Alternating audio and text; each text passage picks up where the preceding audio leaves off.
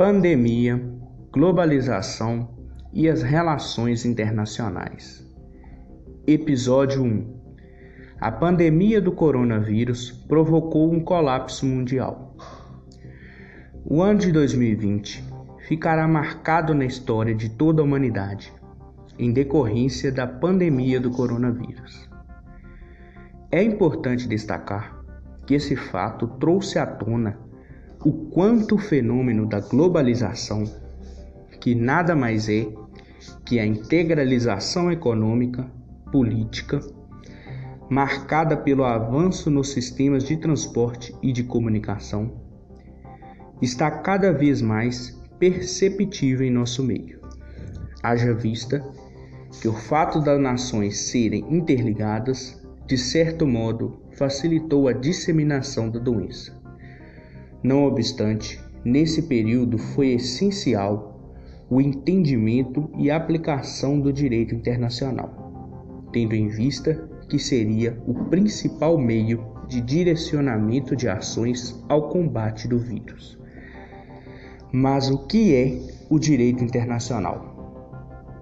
Trata-se de uma especialidade criada com a finalidade de englobar um conjunto de regras estabelecidas pela sociedade por meio de seus representantes, que ajuda no controle e na regulamentação das relações externas, bem como na comunhão entre as pátrias. Portanto, desde o advento do coronavírus, foram criadas diversas normas de regulação com o intuito de eximar o vírus, regras estas que foram advindas de tratados e convenções internacionais.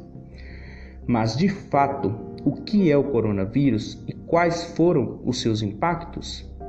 Segundo a Organização Mundial da Saúde, o coronavírus é composto por uma grande família de vírus comuns entre espécies diferentes de animais, incluindo camelo, gatos e morcegos.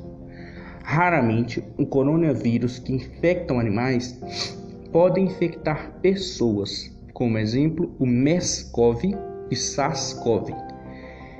Recentemente, em dezembro de 2019, houve a transmissão de um novo coronavírus, o SARS-CoV-2, o qual foi identificado em Wuhan, na China, e causou a Covid-19, sendo em seguida disseminada e transmitida pessoa a pessoa. A Covid é uma doença causada pelo coronavírus, denominado SARS-CoV que apresenta um espectro clínico variado de infecções assintomáticas a quadro graves. A maioria, cerca de 80% dos pacientes, podem ser assintomáticos ou oligossintomáticos, aqueles que apresentam poucos sintomas. E aproximadamente 20% dos casos requer atendimento hospitalar, por apresentarem dificuldade respiratória dos quais aproximadamente 5% podem necessitar de suporte ventilatório. A pandemia declarada pela Organização Mundial da Saúde desencadeou diversos problemas, dos quais podemos citar o isolamento social. Tendo em vista o fato de não existir uma vacina contra o vírus e a transmissão se dar de pessoa para pessoa, o isolamento foi adotado como forma de diminuir a disseminação do vírus. Porém, essa medida trouxe diversas consequências para a população mundial.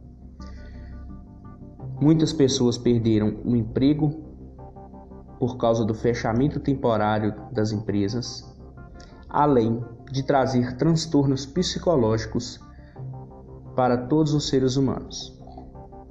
Crise financeira e queda na economia.